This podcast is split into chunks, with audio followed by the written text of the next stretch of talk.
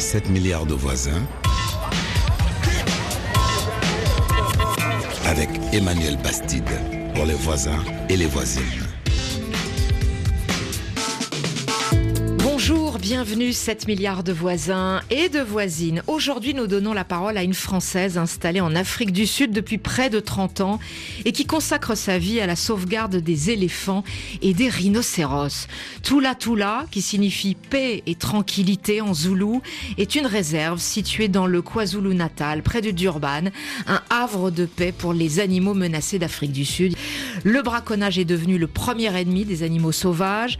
Le 7 mai dernier, d'ailleurs, la Namibie le Zimbabwe, le Botswana et la Zambie ont demandé la levée de l'interdiction de la vente d'ivoire instaurée en 1989 par la Convention sur le commerce international des espèces menacées.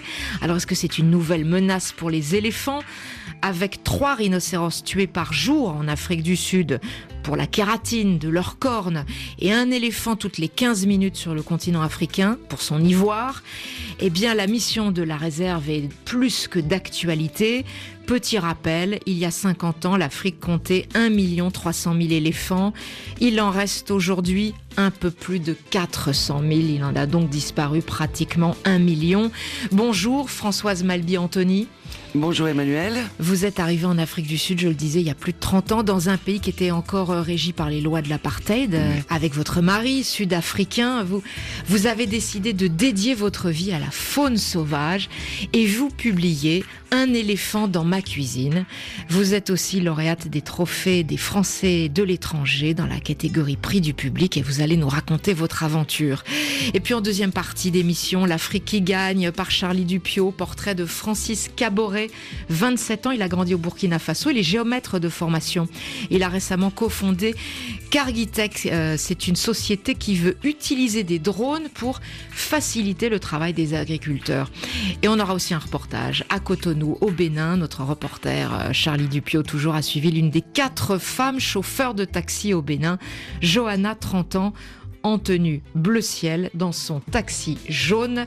Ça ne manque pas de piquant. Voilà, ça sera euh, les reportages de la deuxième partie d'émission. Mais tout de suite, on découvre votre périple, votre aventure pour préserver la faune sauvage. Françoise Malby, Anthony.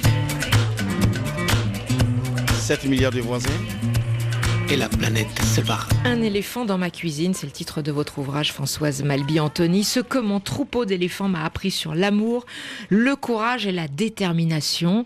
Vous avez vraiment eu un éléphant dans votre cuisine? Absolument, un petit bébé éléphant en plus. Une, qui, a la taille de quoi quand même Qui fait quand même 120 kilos. Hein bébé éléphant. Un bébé éléphant, oui, c'est un petit bébé éléphant qui s'est perdu dans mon jardin. Et c'est ma chef euh, du Safari Lodge, parce que nous nous avons, à nous avons euh, des lodges où nous euh, accueillons des clients qui viennent faire de l'écotourisme.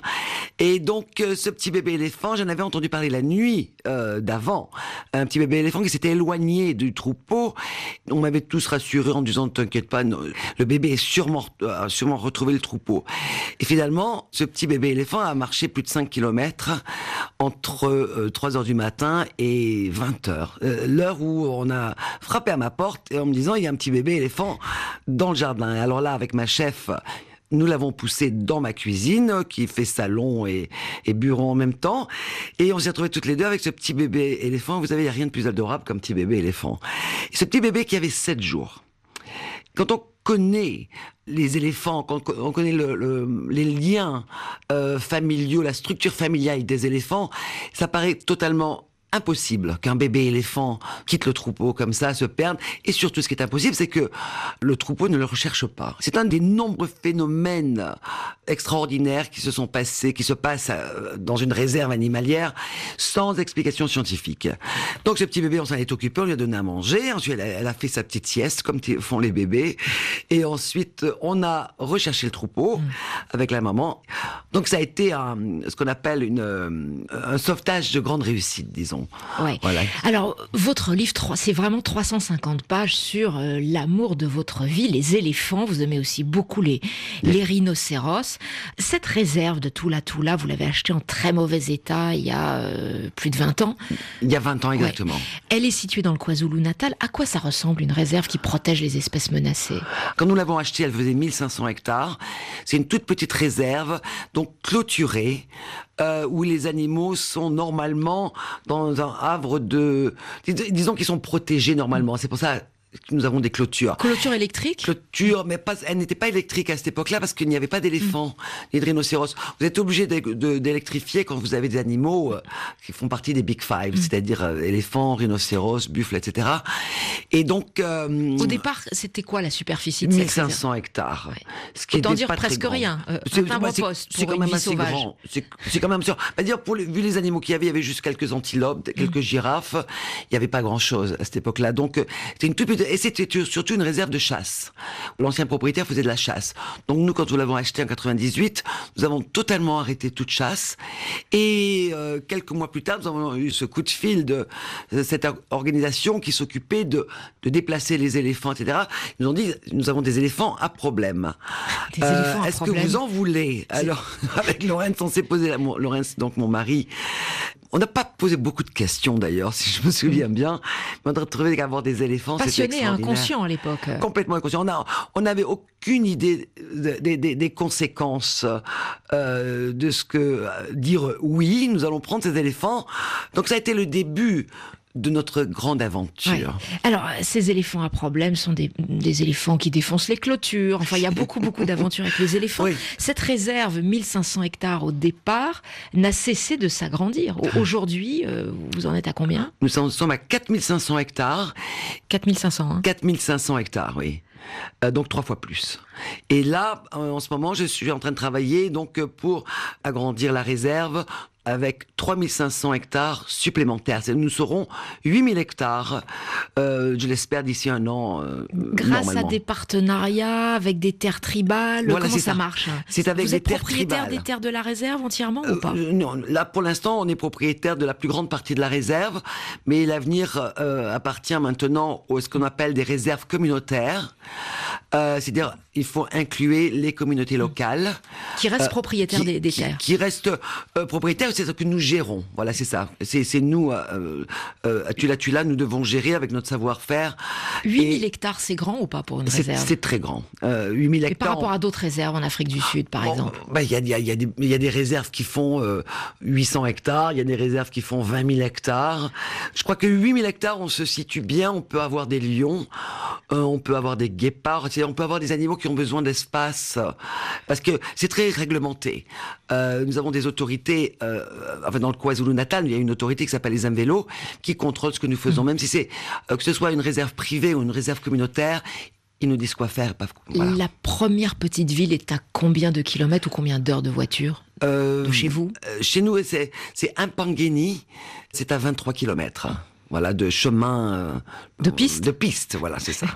Alors, en mai dernier, plusieurs euh, pays voisins euh, de l'Afrique du Sud, il y a la Namibie, le Zimbabwe, le Botswana, la, Zambie, ont demandé la, la levée de l'interdiction de la vente d'ivoire qui avait été instaurée en 1989. L'objectif affiché, c'est de faciliter la gestion de la population d'éléphants en liberté. mais qu'est-ce que ça signifie exactement? Surtout pour le Botswana, où il y a beaucoup, beaucoup d'éléphants. Il y a de plus en plus de contestations de, de, où les éléphants sont considérés comme euh, posant des problèmes pour vivre en harmonie avec euh, euh, les humains, avec les paysans, ils font des dégâts. Qu'est-ce que ça veut dire de lever l'interdiction de la vente d'ivoire? Eh bien, ça veut dire qu'il va y avoir l'autorisation de tuer les éléphants. Ce qui se passe au Botswana, malheureusement, c'est une, ça a été un choc pour beaucoup de, d'activistes animaliers en, Afrique du Sud, dans le monde entier également. Je, pense qu'il y, a, toujours une solution. Je pense que l'abattage régulateur ou la chasse d'éléphants euh, est quelque chose qui, s'est fait dans les années 70 mm. euh, dans certains pays d'Afrique, également en Afrique du Sud. Je pense qu'il y a toujours une solution. Quand on sait qu'il y a un éléphant qui est tué toutes les 15 minutes dans le reste de l'Afrique, je pense qu'il y a d'autres solutions que de les abattre. Et quand on connaît le système, la structure familiale des éléphants, c'est, à mon avis, ça va faire des dégâts terribles.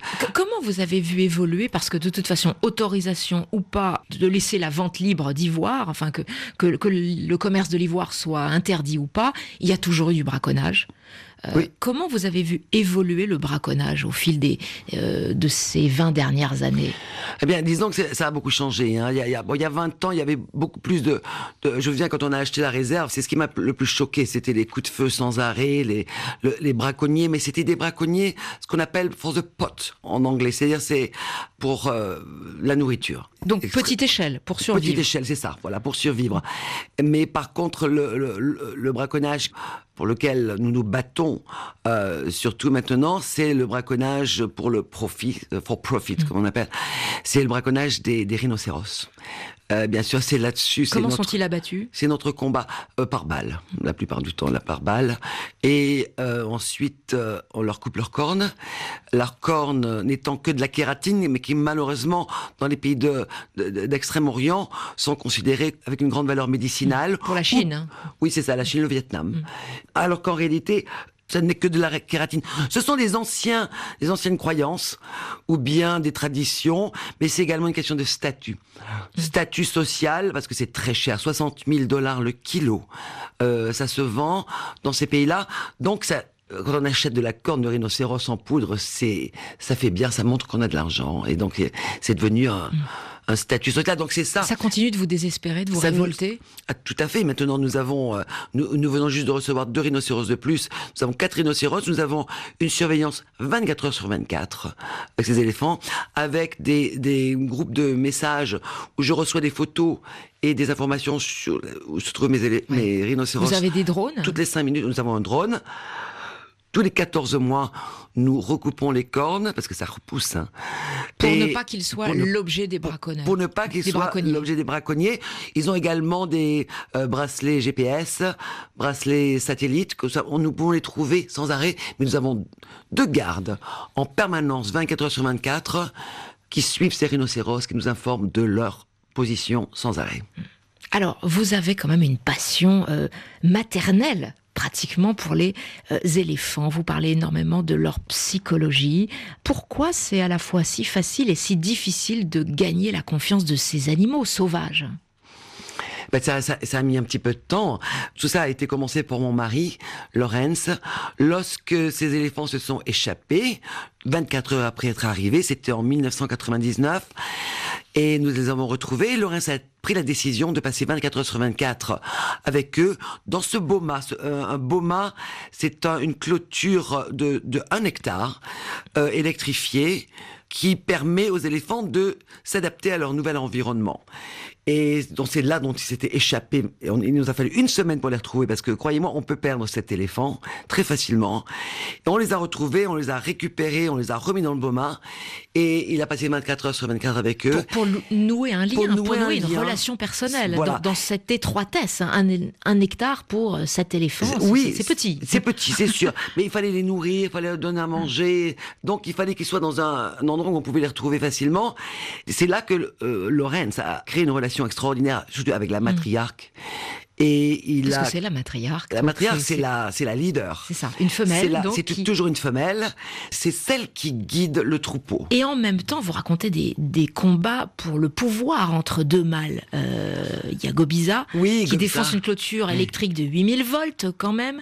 Il y a un Zoulou euh, qui communique avec cet éléphant par la pensée, qui comprend sa psychologie. Enfin, il y a des scènes tout à fait hallucinantes. Hein. Tout à fait, tout à fait. Oui, entre, les mâles, disons que je crois que c'est surtout les mâles euh, éléphants, il y a ce problème d'ego, sinon qui n'existe absolument pas chez les femelles par contre. Euh, les femelles s'entraident, il y a, il y a un esprit d'entraide, un esprit de d'unité euh, chez les éléphants qui est assez extraordinaire et la matriarque guide le troupeau toujours dans l'intérêt de chacun des éléphants du troupeau. C'est ça qui est extraordinaire. Et nos, éléphants ont tous un nom. Donc, c'est ça qui les rapproche encore plus des humains. Tous nos animaux, même nos rhinocéros. Et c'est ça que les, les, les, les, clients qui viennent à Tula Tula trouvent ça extraordinaire. Ils disent toujours que c'est un, une aventure spirituelle euh, euh de rencontrer ce troupeau d'éléphants parce qu'ils ont chacun un nom, mmh. chacun une personnalité. se demander s'ils n'ont pas été dressés d'ailleurs chez vous parce qu'il y a quand même des éléphants qui sont capables de véritables shows pour les touristes. Oui. Euh, de jouer à faire semblant de charger un 4x4 avec avec les touristes et puis euh, le, le, chauffeur enclenche la marche arrière à ce moment-là et dès que l'éléphant entend que la marche arrière est enclenchée, oh bah finalement il passe sa route, c'est pas la peine, c'était juste pour faire peur. Enfin, il y a comme ça des un espèce de dialogue euh, humoristique, de plaisanterie euh, enfantine qui, qui, est assez surprenant. Et oui, parce que c'est un de nos éléphants qui s'appelle Maboula, qui est un, c'est un, one man show celui-là. C'est un, c'est vraiment un clown et il adore faire des blagues euh, comme se cacher derrière un arbre. Imaginez un éléphant de 4 tonnes qui se cache derrière un arbre et il croit qu'on le voit pas et c'est trop drôle. Et alors le véhicule de safari passe avec les clients et il sort de derrière l'arbre, il fait bouh. Et c'est, un, on, se demande où est-ce qu'il a appris ça. Je crois qu'il aime, il, il, aime beaucoup, euh, il aime beaucoup être applaudi. Il aime. Mais comment avec autant de relations humaines avec les animaux, comment ces animaux finalement conservent leur état d'animaux sauvages à la vie sauvage? Même si vous dites bien qu'un animal sauvage est par nature imprévisible et les soigneurs, les, chauffeurs euh, le savent en permanence et doivent composer aussi avec ça, avoir une arme. Mais comment en même temps reste-t-il encore dans la vie sauvage? Parce qu'ils sont, ils, ce sont des animaux sauvages. Ce sont, ils seront toujours des animaux sauvages. Et je pense que ces éléphants, ce troupeau d'éléphants particulièrement, a créé une relation unique avec euh, les, les, mes rangers et avec chacun d'entre nous. Euh, oui, c'est ça. Oui, les gardes, oui, mais les, les, chauffeurs, ceux qui font les safaris avec les clients, et chacun d'entre eux a une relation bien particulière et, et, hmm. ils savent lire, ils savent lire ces éléphants. Quand, quand on vous écoute tout de même, Françoise Malby, Anthony, on se demande comment une jeune parisienne euh, et qui, qui, ne connaissait rien aux animaux sauvages, ni même aux animaux tout court, est devenue une femme du bush qui vit au rythme du soleil, au rythme des attaques aussi des braconniers. Vous allez nous raconter tout ça. Vous restez avec nous.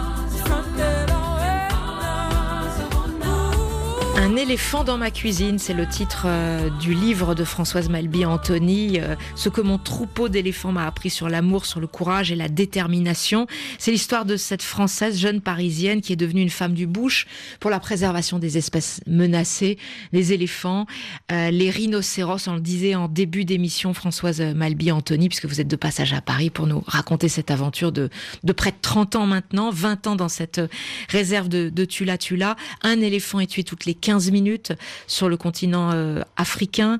Les rhinocéros aussi sont en, en danger. Comment vous êtes tombé là-dedans, dans cette histoire eh bien, mon mari m'a dit un jour, ça faisait dix ans qu'on vivait à, Durban, et il m'a dit un jour, allez, on va aller vivre dans la brousse, on va à cette réserve euh, qui était pas en, très bon état, on va aller vivre là-dedans. Mon mari, c'était un visionnaire, c'était un, il avait des idées toujours de grandeur, et, c'était un idéaliste également. Et il me dit, on va aller vivre dans la brousse, dans cette réserve au milieu du Zululand, et nous allons créer une immense réserve animalière où les animaux euh, se baladeront sans aucun risque. Enfin bref, en liberté totale. Voilà. Vous avez sauté le pas hein, euh, dans une grande inconscience, sauf que après le décès de votre époux, comment vous avez pu maintenir, ça fait combien de temps maintenant que vous, tenez cette réserve à bout de bras toute, seule, Il y a sept ans. Il y a sept ans. Il est décédé en 2012. Comment vous avez fait pour maintenir la réserve? Vous n'aviez pas de, euh, de formation spécifique? C'est lui qui assurait plutôt d'ailleurs toute la partie euh, soins aux animaux, etc. Vous étiez plutôt sur la, la partie euh, accueil de, de touristes pour les lodges, puisque c'est c'est quand même la principale ressource aussi pour maintenir économiquement la, réserve euh, viable. Comment vous avez fait? Vous avez appris sur le tas? Mais Sur le tas, oui, j'ai appris sur le tas, j'ai pas eu le choix. Euh, vous savez, deux semaines après euh, le décès de mon mari, un de mes rhinocéros a été attaqué par des braconniers. C'était mon petit bébé Tabo. C'était un petit orphelin à l'origine. On avait recueilli, il avait quatre mois. C'est là que j'ai réalisé que la responsabilité de la réserve était sur mes épaules maintenant. J'avais pas le choix, je pouvais pas reculer. Je pouvais qu'avancer. Et donc là, je me suis rendu compte que j'avais très peu de connaissances sur le travail que faisait Lorraine. C'est-à-dire, euh, moi, je, je m'occupais de toute la partie euh, business, disons, tout ce qui est marketing, finance, lodge, euh, formation du personnel, etc. il a fallu que j'apprenne tout. Voilà, j'apprenne tout. Formation du personnel, il faut préciser, il y a quand même plus de 50 personnes travaillent J'emploie 60 personnes. 60 personnes, essentiellement des personnes, du personnel local. Voilà, c'était 80%, 85% sont, viennent des villages, des communautés locales, et que j'ai des gens que j'ai formés qui n'avait aucune formation au départ. Et vous-même, vous parlez zoulou, Françoise Un petit peu. un petit peu, mais rigole tout le temps. Chaque fois, j'essaye de faire une belle phrase en zoulou. Donc, on se parle en anglais, c'est plus simple. Mais euh, donc, il a fallu que j'apprenne tout euh, de, A à Z. Et ce qui est important dans ce genre de situation, c'est d'être entouré de gens qui qui en savent plus que vous. Euh, donc, c'est ce que ce que j'ai fait. J'ai beaucoup compté sur mes rangers et sur, mm. sur, sur, sur des gens. À un certain moment, les autorités sud-africaines vous ont dit que vous aviez trop d'éléphants par rapport à la taille de la réserve. Mais, mais comment c'est possible? Parce qu'on va vous proposer à ce moment-là l'abattage régulateur, mais comment c'est possible alors que l'espèce est menacée? Tout à ça fait. semble paradoxal pour nous. C'est paradoxal, c'est parce que le problème, c'est au Botswana, il n'y a, pas de cloture. C'est pour ça que ce sont, les éléphants se sont reproduits. Il n'y a pas de contraception non plus. Il n'y a pas eu de régulation euh, à ce niveau-là. Donc c'est pour cela qu'au Botswana, ils ont créé d'énormes dommages. C'est sûr que les éléphants, ça détruit énormément sur passage. Ça détruit tout en euh, créant de bonnes choses pour la euh, biodiversité, mais pour les autres animaux. Mais par exemple, ils arrachent un arbre, ou ils le poussent en général. Eh bien, ce qu'il y a dans les racines, ce qu'il y a au bout de l'arbre, ça nourrit d'autres catégories d'animaux. Voilà.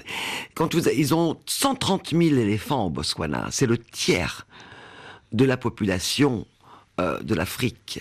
Donc l'Afrique du Sud est très vigilante. L'Afrique du Sud est très vigilante. Et vous dit, à un moment donné, vous avez trop d'éléphants. Qu'est-ce, que vous, avez fait On est clôturé, c'est cela. C'est pour les protéger d'une certaine façon. Mais beaucoup de réserves euh, en Afrique du Sud euh, font de la contraception. mettre les, éléphants, c'est ce que j'ai dû faire immédiatement. Quand ils m'ont dit vous avez trop d'éléphants, nous avons commencé un système de contraception des mâles, uniquement des mâles. Donc c'est tous les six mois un hélicoptère avec vétérinaire et mon chef ranger pour reconnaître quel éléphant est le mâle, parce que c'est pas évident d'un hélicoptère. Et on envoie une petite fléchette avec euh, le produit de contraception qui dure six mois. Donc ça, qui, qui neutralise le, le, sperme en fait. Voilà, c'est cela. C'est mais c'est réversible comme euh, opération. C'est-à-dire que maintenant, comme nous allons faire l'expansion, nous avons commencé euh, tout doucement à arrêter euh, ce processus de contraception. Quelle est la, la, la vie quotidienne euh, quand on travaille dans une réserve, Françoise Malby-Antony euh, Parce que vous, vous, décrivez ces scènes, ces relations avec les, les éléphants, tout, tout, semble démesuré en fait. Eh bien, c'est une vie un petit peu différente de celle que j'avais avant, disons, quand j'habitais à Montparnasse. Il n'y a, a, a, pas de jour, euh, nous n'avons pas de, de, routine, disons. Il se passe toujours quelque chose dans la brousse. Les, les distances à parcourir sont énormes quand on recherche un éléphant pour aller lui apporter du soin? Non, parce que quand on, nous avons des problèmes avec nos éléphants, leur donner des soins, c'est principalement quand il y a un problème de braconnage et quand les éléphants, par exemple, sont pris dans des pièges. Ce qu'on appelle en français, vous appelez des, ça des collets. Des, collets, c'est ça. Et qui, qui ça, blessent leur trompe terriblement. Terrible, oui, terrible. Nous avons perdu. Nous avons, euh, je dirais, la moitié de nos éléphants ont eu des problèmes avec les ces, ces pièges.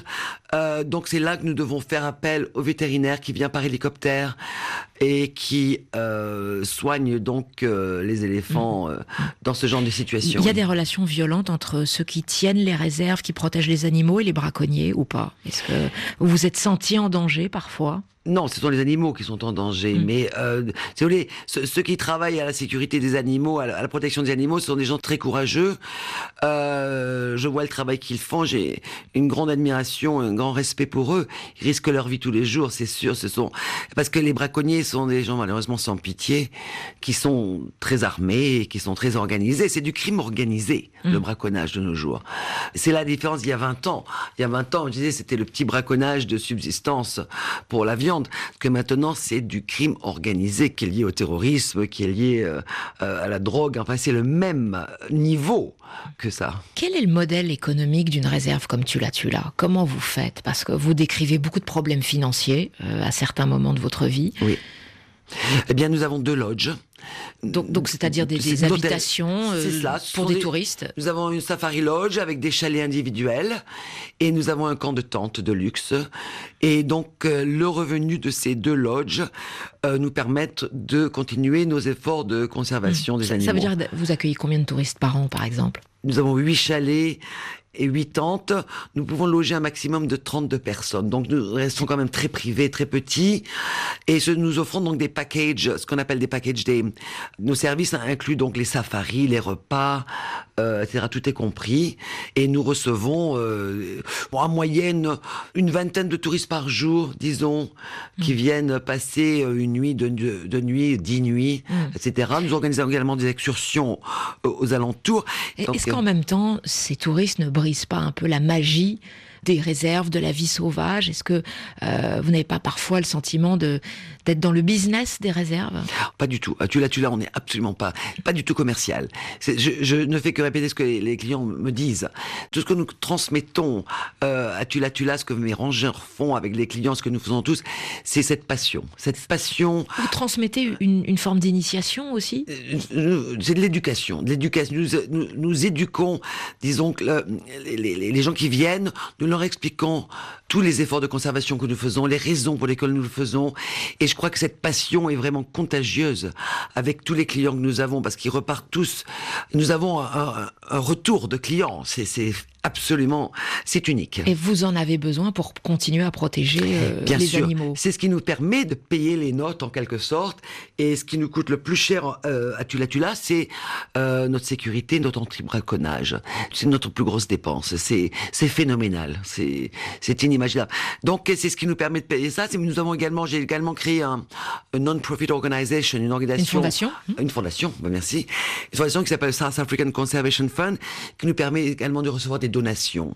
Et nous avons, par exemple, si vous voulez ad adopter un de nos éléphants, ça fait partie d'une donation et ça nous aide mmh. également euh, pour continuer notre travail. Votre livre, Un éléphant dans ma cuisine, est sorti d'abord en Afrique du Sud. Oui. Euh, en anglais. Oui. Euh, il y a un an. Comment a été reçu le livre? Est-ce qu'il y a beaucoup de récits de Sud-Africains sur l'engagement, le militantisme de, la protection des espèces menacées? Pas énormément, non, pas énormément. Il y a beaucoup de gens qui me disent pourquoi les autres ne le font pas. Euh, non, pas tellement. Mais c'est surtout parce que c'est un livre qui a été écrit. C'est la suite du premier livre de mon mari qui s'appelle L'homme qui est murmuré à l'oreille des éléphants et qui, je crois, qui est épuisé en France depuis pas mal d'années et qui va être réédité donc euh, au mois de septembre. Ça va être un grand moment parce que, comme vous savez, beaucoup de Français ne parlent pas l'anglais et donc euh, je connais beaucoup de gens qui attendent ce livre. Donc mon livre, c'est la suite de, du livre de Lorenz. Et hum, vous avez tissé le, la même relation incroyable avec les éléphants? Pas autant que lui parce que c'était différent quand on a commencé, mais euh, j'ai une très bonne relation avec eux, bien sûr, et, surtout avec Francky, la, la matriarque, qui vient me voir dans mon jardin maintenant. À la sortie de mon bouquin, euh, je partais euh, d'ailleurs pour Londres, elle est arrivée dans mon jardin, alors qu'elle sait qu'elle n'est pas autorisée. Mais il y a une communication extraordinaire avec ces, ces, ces créatures, ils, les éléphants. Ils ont compris, par exemple, quand votre mari est décédé. Oui, tout à fait. Ils, sont, venus, en procession. Ils sont venus payer leur respect. Oui, oui. Ils sont venus à la maison. Et, alors ça, c'est à se demander quand même si vous n'avez pas inventé. Ils sont revenus pile à la date un an jour pour jour, la date anniversaire de la mort de votre mari. Ils sont tous revenus sous, votre fenêtre. Exactement le même jour. Une vingtaine d'éléphants. Euh, il, y avait 21 éléphants à l'époque. Oui. Comment c'est possible? Eh bien, c'est encore une de ces choses, ces phénomènes que l'on ne peut pas expliquer en termes scientifiques. on le croit ou on ne le croit pas. C'est la transmission de pensée. Qu'est-ce qu'ils sentent? Ils ressentent, ils ressentent les émotions des autres. Ils ressentent. Ils ont ressenti quand Lorenz est décédé, l'atmosphère à Tula Tula a complètement changé. Tout, tout s'est arrêté. Comme le temps s'est arrêté. Et ces éléphants sont venus à la maison pour voir ce qui se passait, ou bien ils ont compris. Vous savez, les, éléphants sont connus pour payer leur respect à leur mort. Et c'est exactement ce qu'ils ont fait. Ils ont fait ça euh, en 2012, le 4 mars à 17h. Ils ont fait ça le 4 mars 2013 à 17h. Ils ont fait ça le 4 mars 2014 à 17h, exactement la même heure, le même jour. Ils sont revenus exactement la même procession. On le croit, on le croit pas. Moi, c'est ce que c'est ce qu'on a vu de nos propres yeux. Euh, nous ne sommes que des témoins de ce genre de phénomène euh, extraordinaire. Et, et, le livre également, et, les, deux livres sont, sont pleins de ces phénomènes que l'on ne peut pas expliquer. Françoise Malby, Anthony, euh, Comment vous allez passer la relève? Est-ce qu'il y a une nouvelle génération en Afrique du Sud qui a envie de s'investir aussi dans, dans la protection de l'environnement, de, de, la vie sauvage, euh, avec les défis climatiques euh, qui nous attendent? Euh, Vous savez, j'ai une équipe extraordinaire, une équipe de 60 personnes. Vous savez, la passion, c'est contagieux. J'ai une équipe extraordinaire. Je sais qu'ils poursuivront le travail que Laurence et moi avons fait. Et je sais qu'ils continueront parce que la passion c'est contagieux et nous avons la même vision. Et c'est ça qui est important. Vous n'avez pas eu d'enfants eh bien non, moi j'en ai, j'ai 29 éléphants maintenant. J'ai 4 rhinocéros, plus j'ai 60 girafes. J'ai une, belle famille, plus 60 employés. Donc. Merci à vous Françoise Malby, Anthony, d'être passé par le studio des 7 milliards de voisins. Donc il faut vraiment lire cette aventure quotidienne dans la réserve de Tula Tula, dans le KwaZulu-Natal, en Afrique du Sud. Un éléphant dans ma cuisine, ce que mon troupeau d'éléphants m'a appris sur l'amour, le courage et la détermination. Il y a un mot que vous aimez bien en zoulou, c'est l'Ubuntu? L'Ubuntu Oui. Oui. C'est une forme de solidarité. Hein, nous sommes, oui, c'est ça, nous sommes un, c'est ça, oui, nous sommes tous ensemble. Mhm. Merci à vous, c'est aussi un, slogan dans notre émission, on est tous ensemble. Oh, Ubuntu maintenant, on pourra dire ça. Merci d'être venu. Merci beaucoup Emmanuel. À suivre, euh, portrait L'Afrique qui gagne dans quelques instants, Francis Caboret, et puis aussi reportage à Cotonou au Bénin, une des quatre femmes chauffeurs de taxi.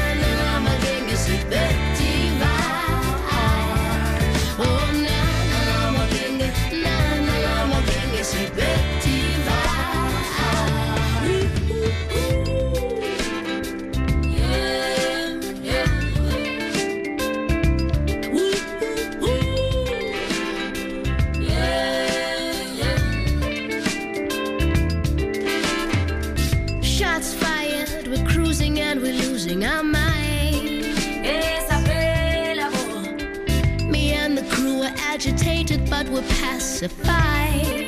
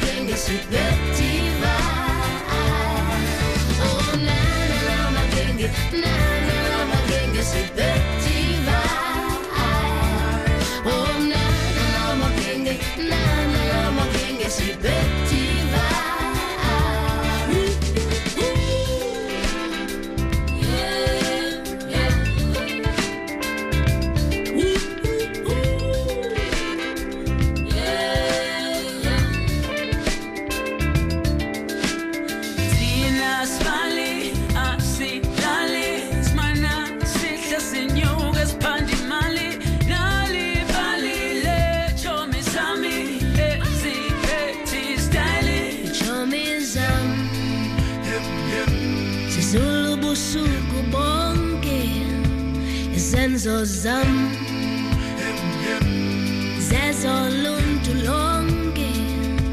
Kabina xhala baby. Indlela sikoduka sonke. Sondela ubole sweetie honey So well you're down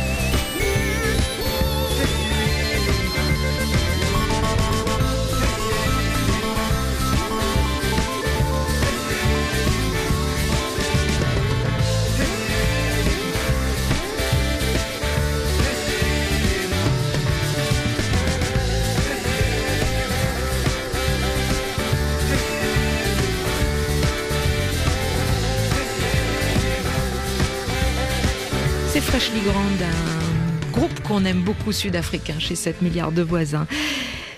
Francis Caboret, 27 ans, a grandi dans le nord du Burkina Faso. On l'a choisi pour euh, parler de l'Afrique qui gagne aujourd'hui chez 7 milliards de voisins. Il est géomètre de formation. Il a été diplômé en 2013 comme ingénieur de l'université de Thiès au Sénégal. Ensuite, il s'est très très vite intéressé à l'agriculture qui contribue euh, pour 35% du PIB euh, burkinabé. Et avec trois autres collaborateurs, il a récemment euh, cofondé Cargitech. C'est une société qui veut utiliser des drones pour faciliter le travail des agriculteurs. Charlie Dupio l'a rencontré. C'est au Sénégal que j'ai découvert la technologie des drones. Ok, la première fois que j'ai vu le drone voler, je me suis dit, ben oui, c'est extraordinaire. Je me demandais comment cet outil-là peut vraiment aider l'agriculteur. Je l'ai trouvé d'abord comme un jouet d'abord. un jouet avec des mallettes, voilà, donc euh, où on s'amuse. Au Burkina, on va, on va voir que non, les drones sont beaucoup plus utilisés pour le loisir, pour les mariages, les événements, les vidéos. Et j'ai mené des recherches. En Afrique, on n'est pas encore au niveau européen et où la technologie est beaucoup plus avancée, on utilise beaucoup les drones pour faire beaucoup plus de richesses. Je me suis dit, en Afrique, ce qu'on a besoin d'abord, c'est des données de base. Les données sur les parcelles agricoles, les données sur eh, la topographie du terrain. J'ai automatiquement vu la possibilité de changer l'Afrique et notamment l'agriculture. Et donc euh, j'ai soutenu mon diplôme d'ingénieur sur et l'utilisation des drones pour la cartographie donc, euh, du Sénégal. Et nous, pour la cartographie également des terrains, il fallait qu'on fasse le tour du champ pour délimiter la superficie. Il fallait qu'on arpente sur toute l'étendue du périmètre pour déterminer les pentes. Donc c'était un travail fastidieux. C'est de là que j'ai commencé à monter des recherches donc sur l'utilisation des drones en agriculture et à monter un projet donc de création d'entreprise où on va intégrer la technologie pour acquérir des données précises dans le domaine agricole. À quoi ça sert très concrètement un drone qui permet d'avoir ces données-là pour euh, l'agriculture? Je prends l'exemple d'un agriculteur qui fait des cultures sur le maïs et qui a besoin en fait euh, d'avoir plus de données pour pouvoir accroître ses rendements. Nous, qu'est-ce que nous proposons? Nous proposons d'abord, un, la cartographie du site. Ça veut dire, on va aller déterminer avec précision quelle est la, sa superficie cultivée grâce aux images et au traitement d'images par drone et les différentes pentes qui sont sur sa parcelle agricole. Et cette topographie que l'on fait ressortir permet en fait de pouvoir cultiver suivant les pentes, mieux et retenir l'eau au sein de la parcelle. Ça permet également de conserver les engrais qu'on ajoute donc sur la parcelle agricole. Par exemple, il a besoin de mettre en place des bassins de rétention d'eau. Nous allons lui proposer le meilleur endroit pour le mettre. On va le conseiller sur la façon d'aménager son terrain pour pouvoir produire plus. Dans votre modèle économique, vous êtes financé par les exploitations agricoles. En fait, c'est ça qui vous paye pour vos services? Exactement. Et dans notre modèle d'entreprise, euh, il y a les groupements de producteurs agricoles qui sont les clients.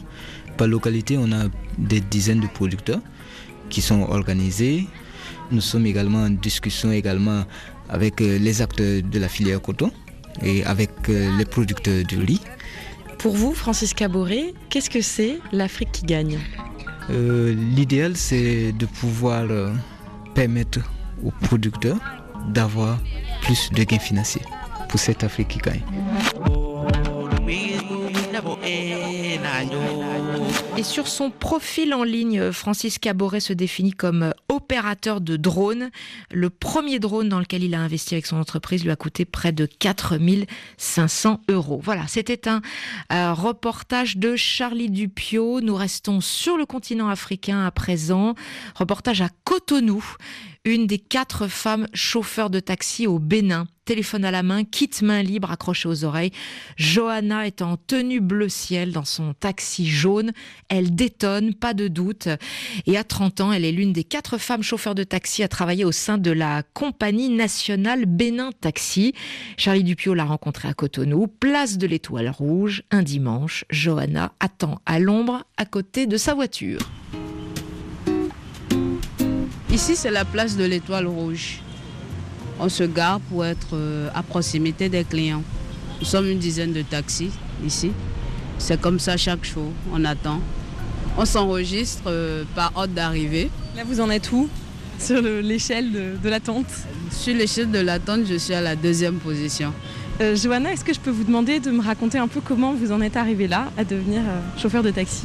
Juste après mon bac, j'ai fait une licence en communication. Et j'ai d'ailleurs fait un master également, toujours dans la même filière, dans une université de la place. Ça s'appelle Institut international de management. C'est situé à Sikekoji, à Cotonou. Pour résumer, euh, j'ai eu une période de stage et de job d'à peu près 5-6 ans. C'était à la fois euh, des stages euh, en call center, en conseiller clientèle à distance. C'était des stages où j'étais responsable clientèle le revenu n'y était pas. Vous étiez rémunéré combien par exemple? Euh, Ma rémunération oscillait entre 50 000 et 100 000 francs le, mois. Entre 75 euros et 150 euros par mois Il fallait me déplacer, il fallait me nourrir, il fallait me vêtir. Avec ça, je ne pouvais pas prendre un appartement. Donc c'est la raison pour laquelle je n'ai pas fait long feu dans toutes ces sociétés-là. Voilà. C'est parti sur un coup de tête. J'avais mon permis, et j'aimais conduire. Ça va faire un an et demi bientôt que je suis à fond dans ce projet. Voilà. Devenir chauffeur de taxi après avoir étudié jusqu'en master euh, la communication, Est-ce que pour vous et pour euh, votre entourage, ça n'a pas été perçu comme un échec? Je suis dans la même ville, je n'ai pas changé de ville. Du coup, je me retrouve avec ceux avec qui j'ai fait l'école. Souvent, ils s'étonnent qu'après tant d'études, je me retrouve dans un taxi. Voilà, parce que pour eux, en réalité, le, métier de taxi ici au Bénin, c'est un peu conçu comme euh, le métier de ceux qui ont raté. Un métier dégradant, en griffe. C'était des moqueries, on te riait au nez, mais comment tu peux étudier, finalement devenir taxi et tout ça? Donc, euh, je pense que peut-être demain ou dans les années à venir, ils me donneront raison. Comment vous avez appris à conduire? Euh, J'ai appris à conduire dans un centre d'auto-école donc je devais être en deuxième année. Voilà. Donc euh, dès que j'ai réussi à mon test de conduite, j'ai commencé à prendre le véhicule des parents. Et donc c'est avec ça que j'allais au cours, je rentrais, j'allais au cours, je rentrais tous les jours. Cotonou, Calavi, chaque jour. À l'auto-école vous avez appris à conduire, vous étiez combien de femmes? On était deux femmes sur les dix. Aujourd'hui, ça fait un an et demi que vous êtes chauffeuse de taxi. Comment ça se passe avec les clients? Selon Bénin Taxi, vous êtes quatre femmes euh, seulement euh, à conduire des taxis dans la ville. il faut dire que jusqu'à aujourd'hui, même après un an et demi, il y en a qui sont surpris de voir qu'il y a des femmes dans Bénin Taxi. Souvent, c'est des félicitations, c'est beaucoup de mots d'encouragement. Beaucoup de clients d'ailleurs euh, préfèrent même quand c'est des femmes parce qu'ils se sentent plus en sécurité. On crée souvent des jaloux à travers le rang de nos collègues parce qu'ils pensent que en tant que femme, on rafle les clients. Donc voilà. Et il y a des clients qui viennent et lorsqu'ils me voient dans le lot, tout de suite ils disent euh, je veux être conduite par la femme. Quand je vous ai rencontré pour la première fois, il y a euh, un homme qui euh, n'est pas chauffeur de taxi, qui en me voyant conduire m'a dit Oh là là, c'est fou, elle sait bien conduire. On colle ce métier aux hommes parce qu'on se dit que la femme ne, ne peut souvent pas faire comme l'homme exactement qu'elle ne peut peut-être pas faire de longue distance, qu'elle ne peut pas faire ci, qu'elle ne peut pas faire ça. Conduire n'a jamais été euh, une peur pour moi. Euh, je fais de très longues distances, je vais au nord, je vais partout où un véhicule peut aller, moi je suis prête à aller. J'aime quand l'adrénaline monte, d'autant plus que c'est un véhicule manuel. C'est toujours bien, j'aime ça, passer les vitesses et tout ça, retrograder. Euh, ça me plaît, voilà. je ne suis pas qu'un simple chauffeur.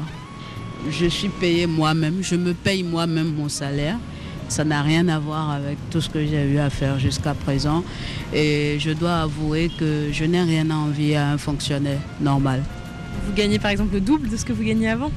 Oui, oui. Plus de 300 euros au moins par mois. Voilà, c'est ça. Il arrive des moments où je vais au-delà même de ça. Voilà. Je suis indépendante maintenant. voilà. Bon, pas de clients alors, vous renoncez? Je rentre à la maison, je vais me reposer. Merci à toute l'équipe, Cécile Lavolo, Delphine de Dianous, Romain Dubrac. Bien sûr, vous réécoutez toutes nos émissions et les aventures de Françoise Malby Anthony, un éléphant dans ma cuisine pour la protection de la faune sauvage en Afrique du Sud.